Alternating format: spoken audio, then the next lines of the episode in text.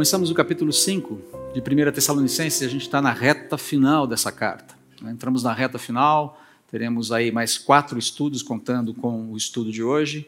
Então apertem os cintos, a gente está chegando ao final dessa série, é, O que me faz viver. Vamos ao texto de hoje. Não é necessário, irmãos, que eu lhes escreva sobre quando e como tudo isso acontecerá. Já vamos relembrar do que Paulo está falando.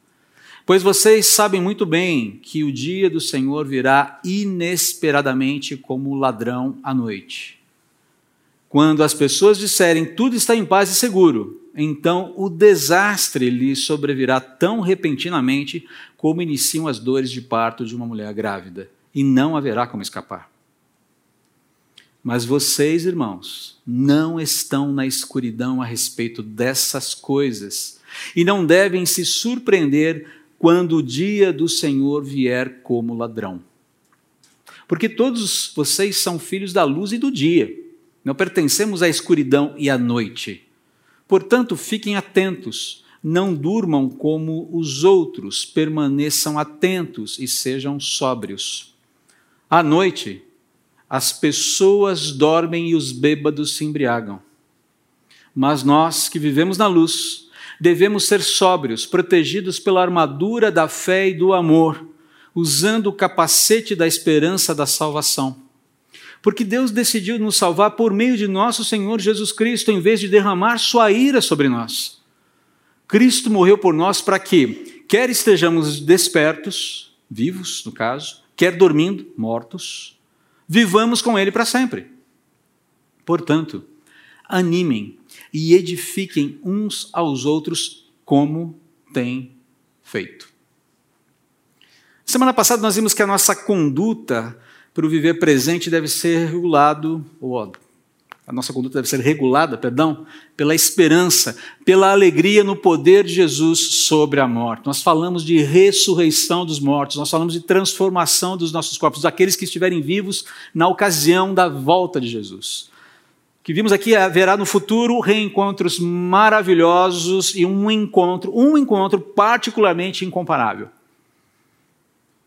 Os reencontros, como nós falamos semana passada, com os salvos por Jesus que já partiram deste mundo. A lista começa a ficar cada vez maior. A gente falou sobre isso.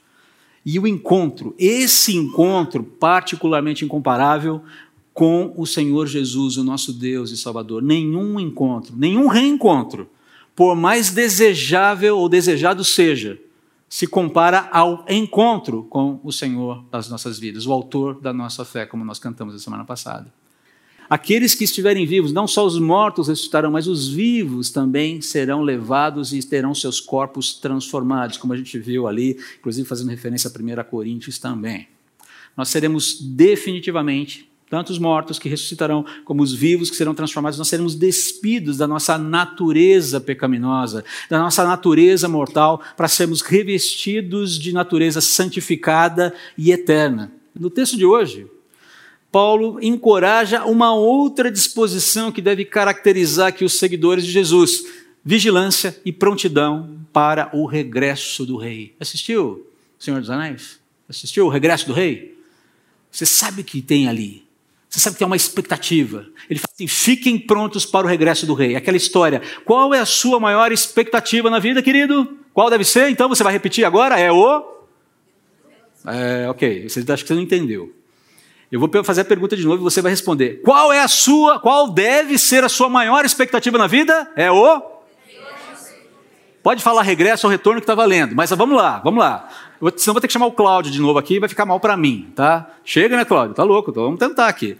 Qual deve ser a sua maior expectativa, CB Moema, visitantes, amigos, é, da vida? Qual deve ser? Exatamente. O regresso do rei. Porque esse negócio está escrito e vai acontecer. Ah, não creio nisso. Vai acontecer. Essa é a questão aqui. Agora perceba que é uma disposição, é uma disposição que Paulo menciona aqui e que é mencionada pelo próprio Senhor Jesus em Mateus capítulo 24 e 25, quando ele fala a respeito desse é, encerramento da história tal como a gente conhece. Olha o que o Senhor Jesus está falando ali no capítulo 24, versículos 42 a 44. Eu vou, outro, vou ler alguns outros textos, mas não projetarei, só esse aqui mesmo.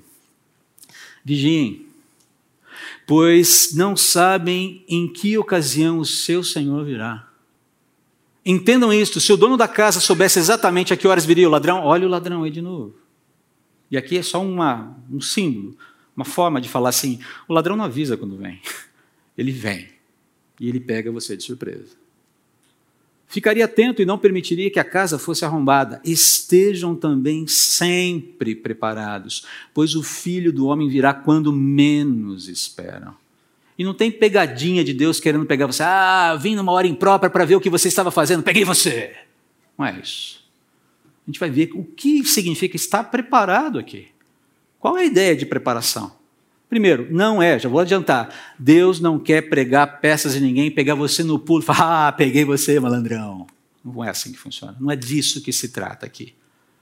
Mas o fato é que esse encorajamento de Paulo, a vigilância, a prontidão, ecoando aqui as próprias palavras de Jesus, tem como pano de fundo um evento de proporções cósmicas que vai, sem dúvida alguma, aterrorizar muita gente.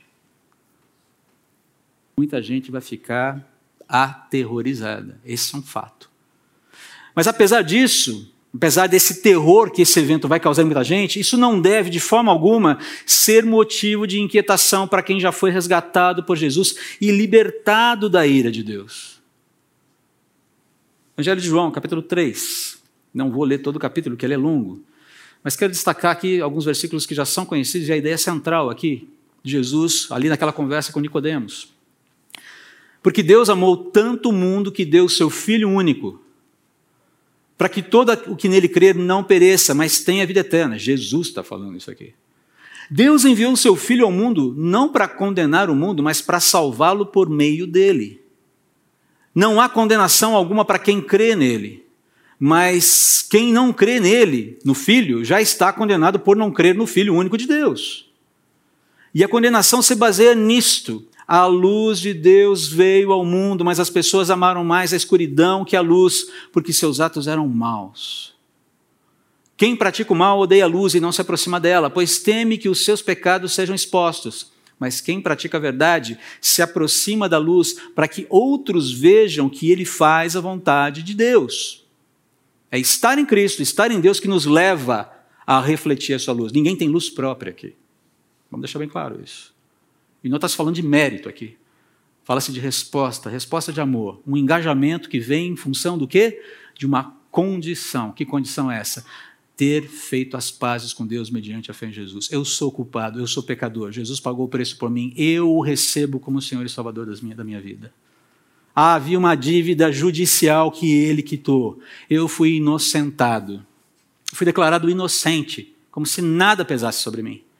Tal é a magnitude desse perdão. Tal é a magnitude dessa obra, inclusive em termos jurídicos, cósmicos, existenciais, e seja lá mais o que você quiser colocar por aí com adjetivo. E aí ele vai no versículo 36, o último versículo desse capítulo 3, que para mim é muito significativo. E quem crê no Filho de Deus tem a vida eterna. Já é algo presente, está assegurado, está selado, está tá amarrado no bom sentido. Impressionante, muito tem que pensar no que a gente fala hoje em dia, né, gente? Está literalmente assegurado, ok? Quem não obedece ao Filho não tem a vida eterna, mas a ira de Deus permanece sobre ele. Ou seja, a ira já está colocada.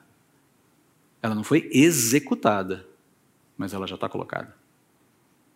É um fato. É Jesus falando aqui.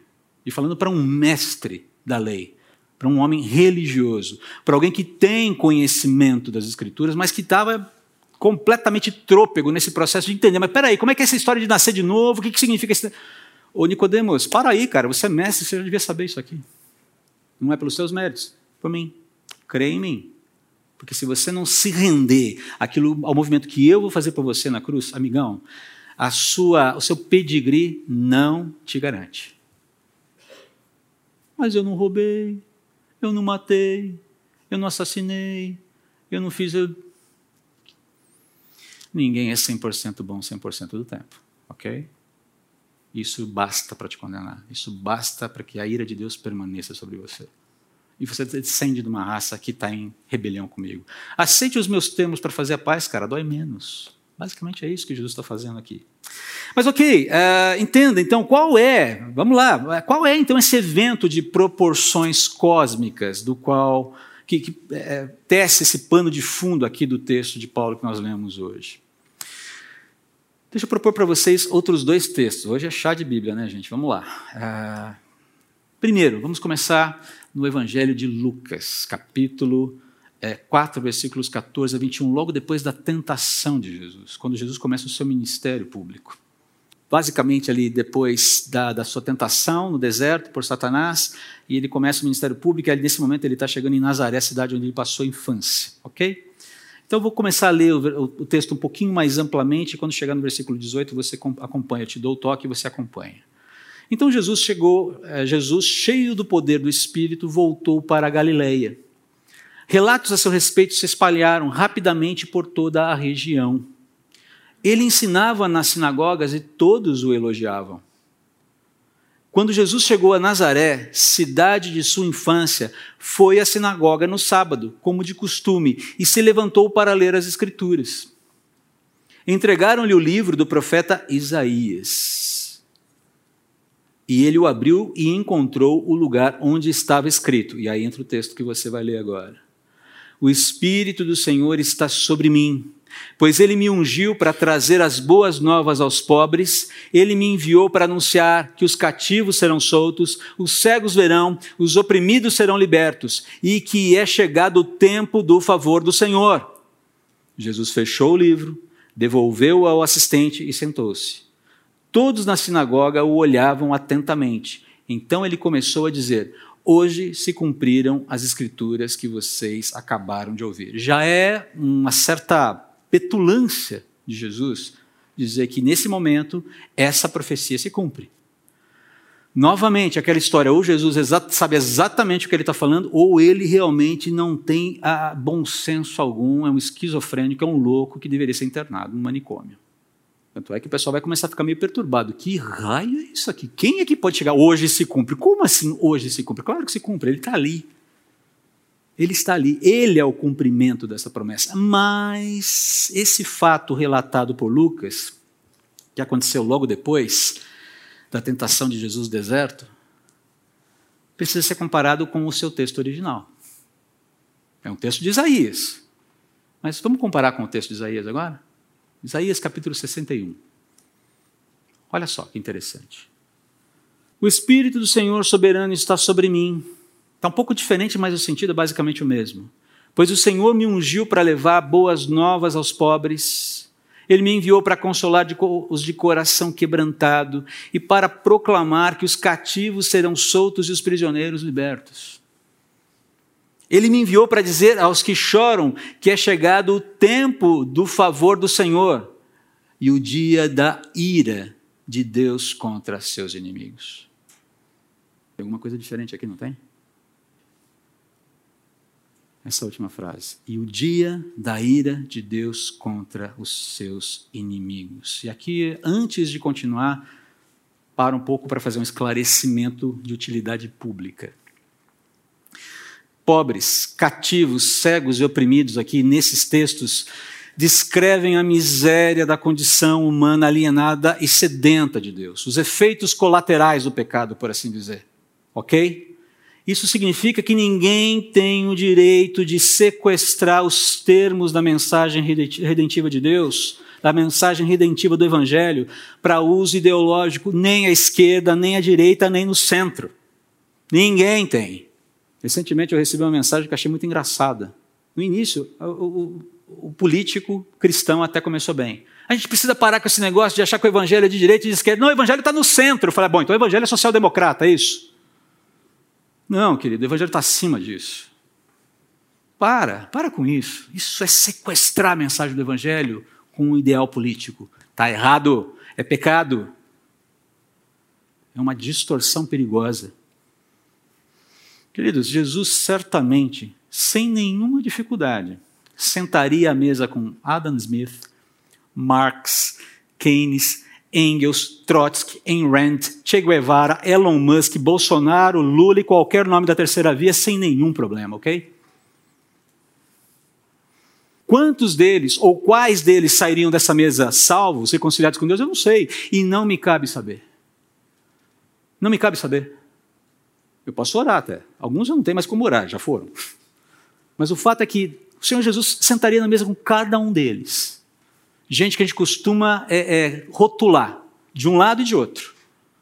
E o que tem de crente rotulando é uma coisa impressionante. E rotula crente que está rotulando essa turma a polarização começou de novo. Eu fico pensando, cara, cadê o evangelho aqui?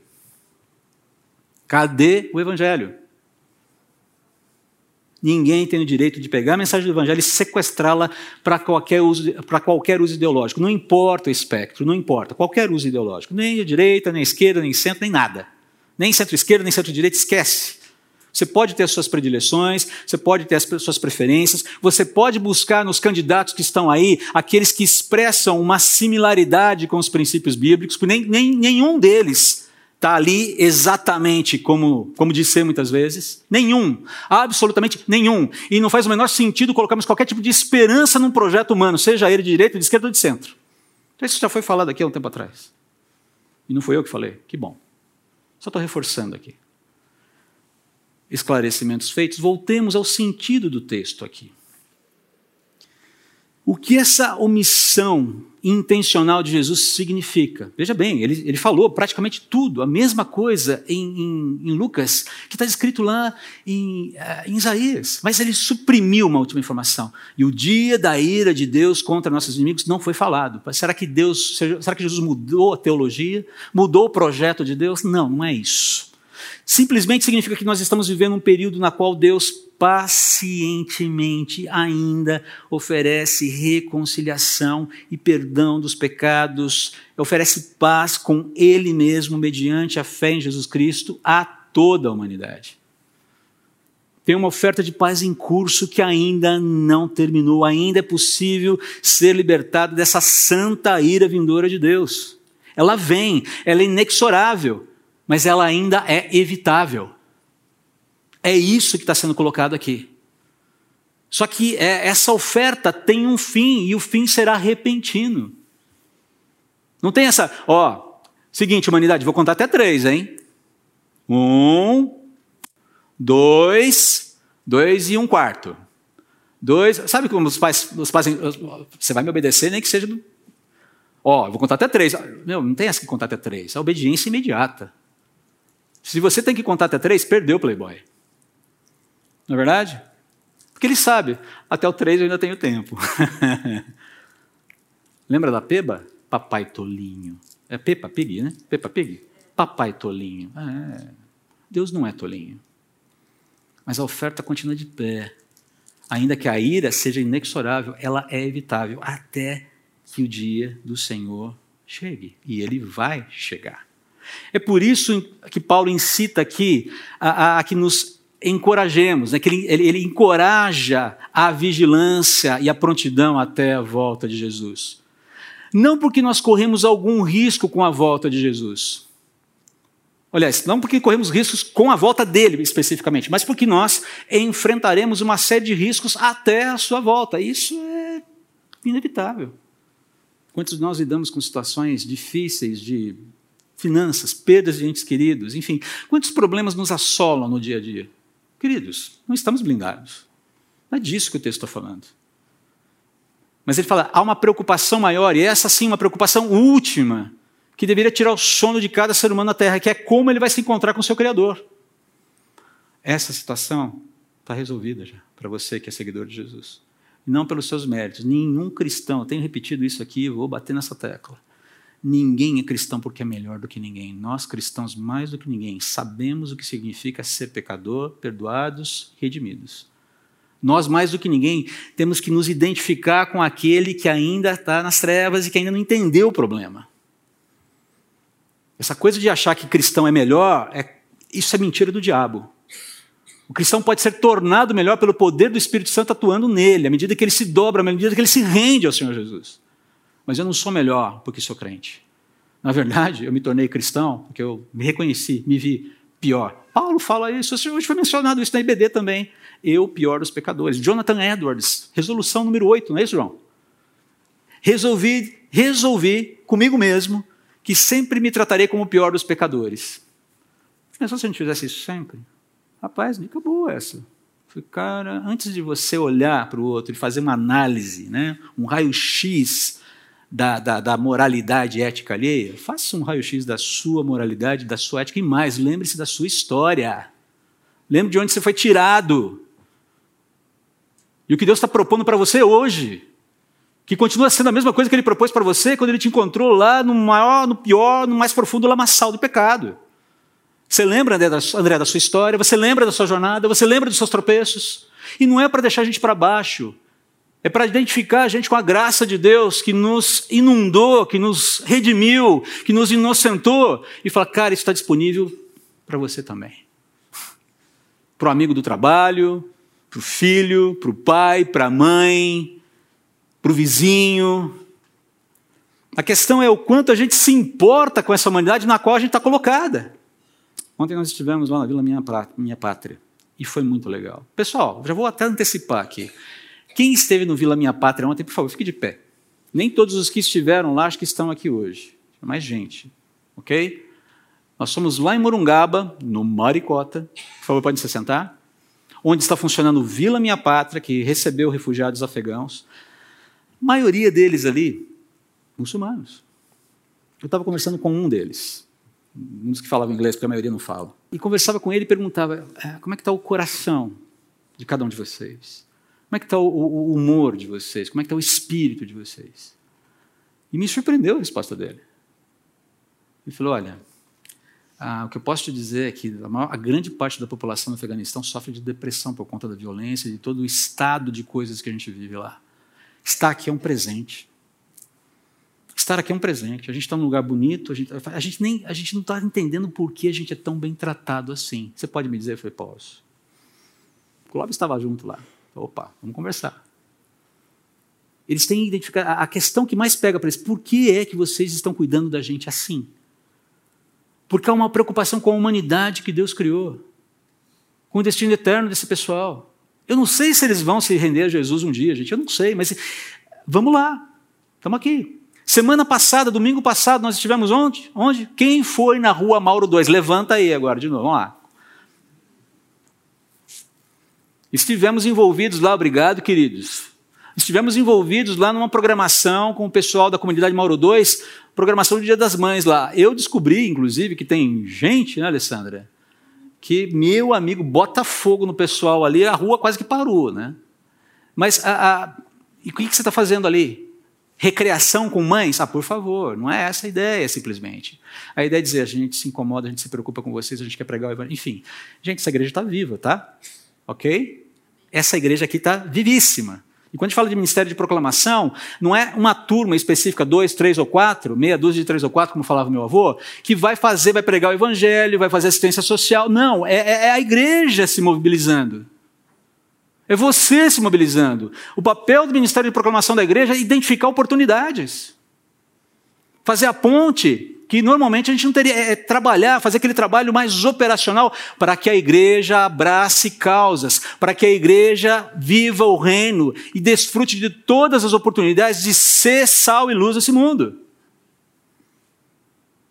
Então não fique achando que evangelismo é responsabilidade da Liliane, porque ela não vai dar conta. Sandro, não vai dar conta. Não dá. Isso é responsabilidade nossa. Nossa, de todos nós. Então você quer saber quais são as oportunidades? Já tem gente que descobriu. e tem mais coisa por aí. Tem mais coisa por aí. Não acabou, está começando. Só começando. Prepare-se. Aperte os cintos, o piloto não vai sumir e a gente vai seguir em frente. Essa é a questão aqui. Então perceba, a, a ideia é que há um projeta uma oferta de paz, de reconciliação em curso, que não terminou ainda. Simplesmente não terminou. Não corremos risco de perder o bonde dessa reconciliação. Até lá teremos lutas, mas até lá também temos uma missão. Vamos ver como é que Paulo faz essa construção para a gente. Ok, fiz mais uma grande digressão, mas agora o texto vai rápido, não se preocupe. Olha só como ele começa. Não necessário, irmãos, que eu lhes escreva sobre quando e como tudo isso acontecerá. Ele está falando justamente sobre aquilo que ele já falou: a ressurreição, o reencontro com, com as pessoas que já foram, o encontro com Jesus, a segunda vinda de Jesus. É sobre isso que ele está falando. Mas ele está falando agora do quando e como. Tudo isso diz respeito a essa volta de Cristo e aos eventos dentro dessa grande volta. A volta do Senhor Jesus, ressurreição, transformação dos corpos, arrebatamento da igreja e o dia do Senhor. E o quando e como é uma época futura, é a qualquer momento, mas com algumas circunstâncias específicas que precisam começar a entrar no nosso radar aqui. Ele continua dizendo assim: Olha, pois vocês sabem muito bem que o dia do Senhor virá inesperadamente como ladrão à noite. Quando as pessoas disserem tudo está em paz e seguro, então o desastre lhes sobrevirá tão repentinamente como iniciam as dores de parto de uma mulher grávida, e não haverá como escapar. Ele fala que o mundo aqui será surpreendido por Cristo e a magnitude da sua volta. Aquela história aí. Sabe aquele susto bem dado? Aquele susto que você toma, cara, você perde o fôlego e não tem nem muitas vezes como expressar. Essa ideia aqui. Como alguém já disse uma vez, né? Jesus veio como um cordeiro, mas volta como um leão. Ele volta como um leão. Tem uma certa diferença. Tem similaridades e tem certas, e tem certas diferenças. Não é um cordeiro qualquer. E também não é um leão qualquer. Como disse C.S. Lewis das Crônicas de Nárnia, né? Aslan é um leão amigão, mas ele não é domesticado, não. Não vai querer domesticar Aslan porque não vai dar certo. Mas olha só, ele está falando que o mundo será surpreendido enquanto vive uma sensação enganosa de paz e segurança. Olha aqui. Quando as pessoas disserem, tudo está em paz e seguro. É, é curiosa essa informação aqui. Porque diz respeito a uma, a uma condição que é aspirada por todas as pessoas, pela humanidade de uma forma geral tranquilidade, som, é, é, como é que fala? É, sombra, como é que é? Não é sombra só e água fresca, mas é. Eu não lembro agora do tema, fugiu. É. Mas é aquela história de, de, de, de você sombra e água fresca, mas tem mais alguma coisa aí nessa história. São três coisas, não me lembro agora o que, que é. Se você lembrar depois, só para mim é que eu falo.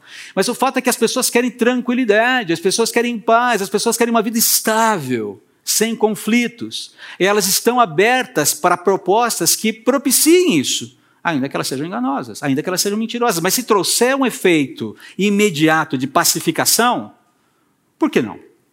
Perceba a porta aberta aqui. Perceba aqui qual é a proposta. Então Jesus está falando: vai haver, sem dúvida alguma, uma movimentação, uma ambientação de paz e segurança no momento, que, que vai anteceder a volta de Jesus. E essa sensação de paz e segurança, bastante mentirosa, ela vai enganar as pessoas. Está tudo bem. Está tudo certinho dentro do vidrinho. Ufa, agora é legal, né? E eu fico me perguntando né, se, de certa forma, as nossas expectativas, inclusive dos cristãos, em relação às próprias eleições, não tem muito mais a ver com esse desejo de paz e segurança descritos aqui por Jesus do que necessariamente os projetos de Deus para a gente. Quando você está pensando em quem você vai votar, o que você quer com isso? O que, que você Escolhi esse nome aqui. Não importa quem seja. Não importa. Não importa. O que você quer com esse projeto? Eu estou elegendo essa pessoa com esse projeto. Por quê? Quero te dizer. Alguém, alguém pode falar, isso é profetada. Ok. Mas eu quero te dizer que não importa quem ganhe, os dias serão difíceis. Ok? E nós precisamos estar preparados e seguros em quem dá sustentação real para a nossa fé. Para em quem nós temos segurança real. Isso não significa que a gente não deva escolher bem. Não é isso que eu estou dizendo. Eu estou dizendo que os desafios virão de uma forma ou de outra. Mas perceba que a palavra que Paulo usa, né? Ele falou: olha, quando as pessoas disserem tudo está em paz e seguro, então o desastre, a palavra utilizada aqui é uma palavra pesada, é óletros. Ah, ela vem ali com grego de novo. Não, mas é, é o significado: destruição, perda total. Perda de tudo que dá dignidade à existência. E ele fala isso, e repentinamente, ou seja, sem aviso prévio, como início das dores de parto de uma mulher. E aqui permitam-me, irmãs, nós não fazemos a menor ideia do que é isso, ok? Nós não temos a menor ideia do que significa isso. Nós, homens, somos uns patos nessa questão.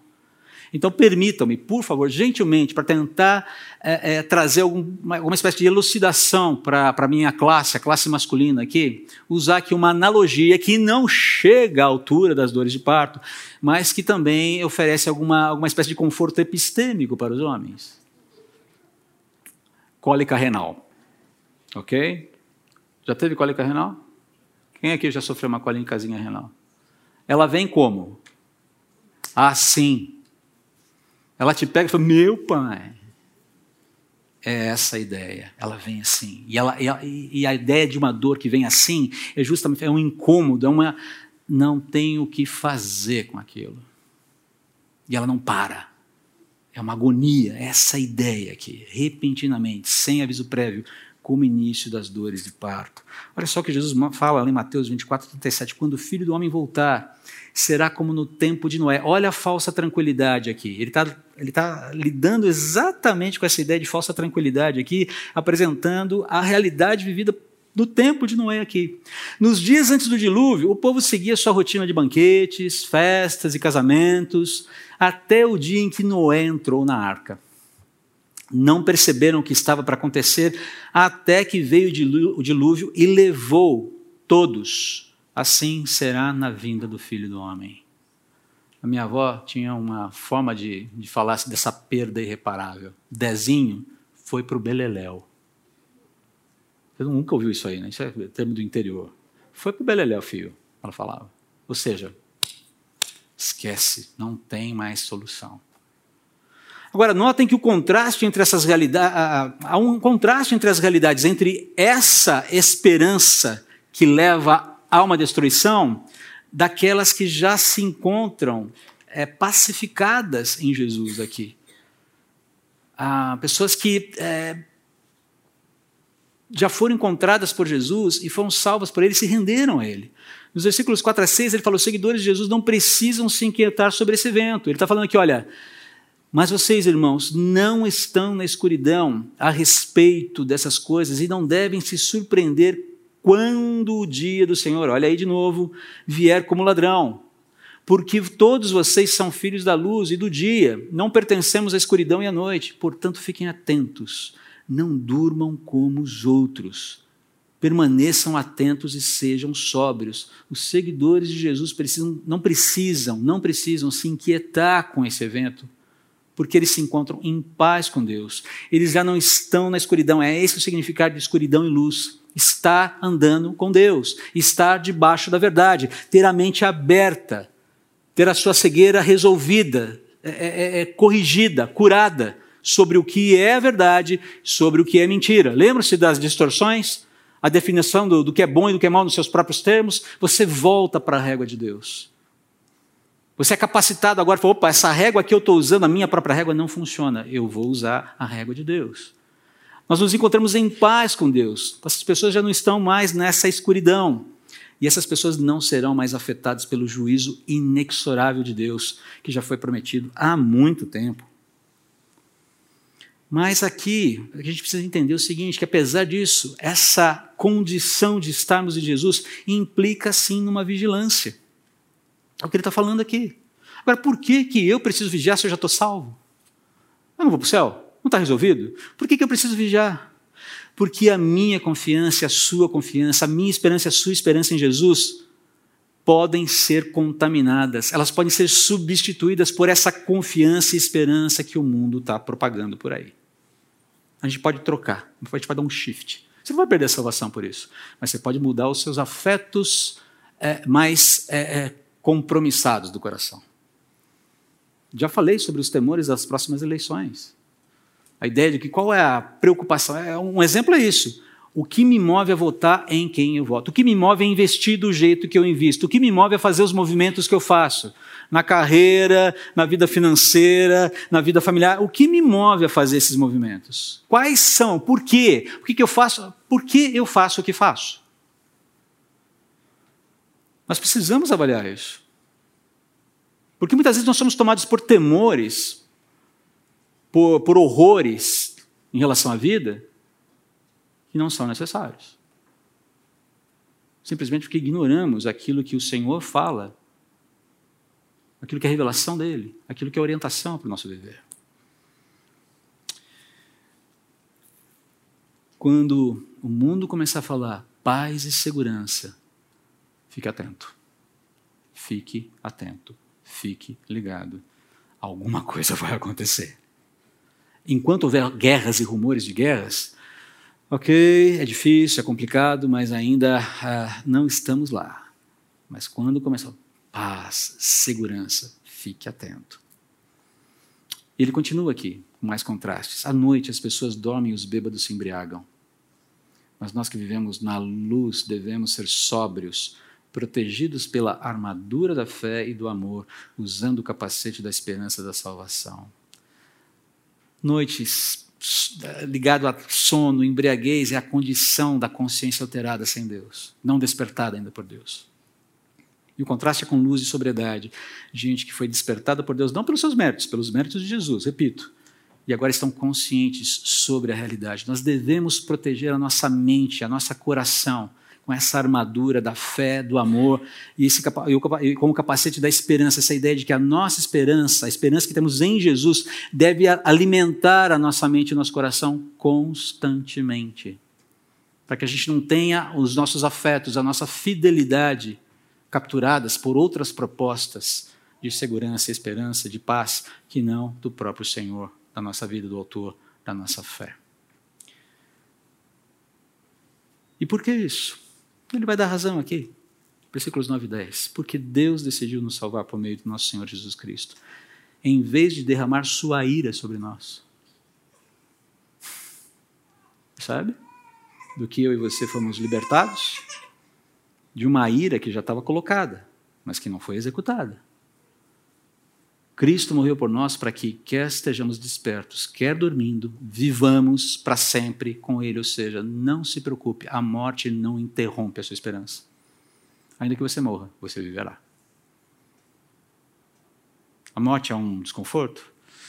Claro que é. Assusta? Claro que assusta. Não conheço ninguém normal que acha a morte, ah, Céu, lindo céu, vou para o céu, vou cantar. Não, é, inquieta. Mas ela não nos vence, ela não coloca na gente uma coleira e diz: você está preso agora. Uh -uh. Nossa salvação e as implicações da nossa salvação são uma realidade providenciada por Deus. Nós seremos poupados dessa ira inexorável que virá. Os seguidores de Jesus, pelos méritos de Jesus, estão seguros quer já tenham morrido ou não. Não sabemos se estaremos todos vivos na volta do Senhor. Talvez uma outra geração esteja vivo quando o Senhor Jesus voltar e nós não estejamos mais aqui. Acreditem, estaremos muito bem nas mãos dele. Todos nós, vivos, mortos, ressurgiremos, não seremos condenados e viveremos com Jesus e uns com os outros para sempre. Para sempre.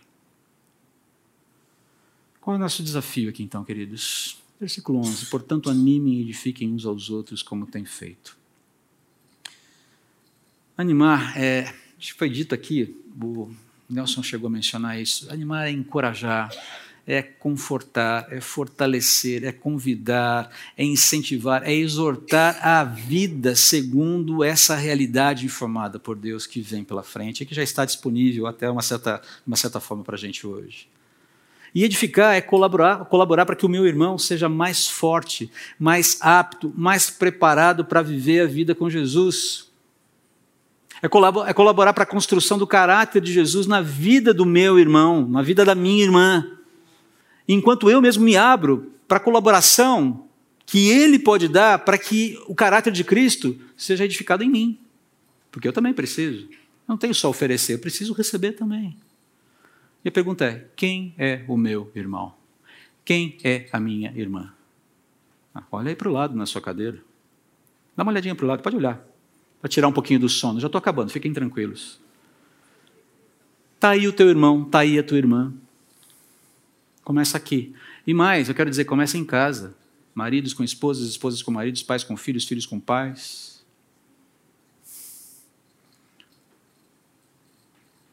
Patrões com empregados, empregados com patrões. Sociedade, vizinho, com o refugiado, não só com o refugiado que veio de outro país, não só com a mãe solteira que padece para criar o filho no meio de uma comunidade carente Começa aqui.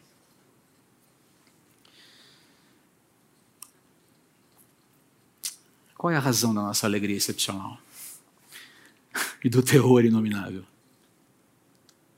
Apocalipse 22, versículos 12 a 13. Aliás, alguns versículos eu esqueci de complementar, me perdoem. O Senhor Jesus falando: Vejam, eu venho em breve. Felizes aqueles que obedecem às palavras da profecia registrada neste livro. Eu venho em breve. Várias vezes Jesus fala: Eu venho em breve. E trago comigo a recompensa para retribuir a cada um de acordo com os seus atos. Eu sou o Alfa e o Ômega, o primeiro e o último, o princípio e o fim. Aquele que é testemunha fiel de todas essas coisas diz: Sim, venho em breve. Amém. Vem, Senhor Jesus. Maranata, vem, Senhor Jesus. Que a graça do Senhor Jesus esteja com todos até que Ele venha. Vamos orar. Ó Senhor, inspira-nos com a tua volta para viver até a tua volta. Usa essa igreja, transforma o teu povo, cada um de nós. Começar por mim. Há tanto o que fazer na minha própria vida e há tanto o que fazer, pelo que lutar. E só, somente o Senhor, cuidando desses vasos imperfeitos que somos, pode dar conta de eh, nos tornar úteis e nos fazer úteis para a tua obra. Que comecem nas casas, sejam cheios os nossos lares da tua graça, sejam cheios os nossos lares do teu amor, sejam cheios os nossos lares de esperança, da paz e segurança que só o Senhor pode oferecer. Ó oh, Deus, cuida de cada família aqui, sustenta cada vida aqui. Sejam casados com filhos, sejam casados sem filhos, divorciados com filhos, divorciados sem filhos, sejam solteiros, viúvos, não importa a condição de cada família, ó Senhor, ser presente e anima, encoraja e nos ajude como corpo a caminhar com cada um dos nossos irmãos, nos abrindo as intervenções que o Senhor deseja fazer através dessas vidas, mas também nos permitindo com a santidade que só o teu Espírito pode promover, a interferência santa na vida daqueles que se abrirem para caminharmos juntos. Fortalece os nossos laços, mas, sobretudo, faz isso para que o teu nome seja honrado nessa época tão confusa, que, que procura, sim, paz e esperança, paz e segurança, mas nos lugares mais errados, mais inapropriados, nos lugares que não podem, de fato, entregar o que promete, o que prometem. Se conosco. Aplane nos nossos caminhos. Use-nos. Em nome de Jesus te pedimos. Amém.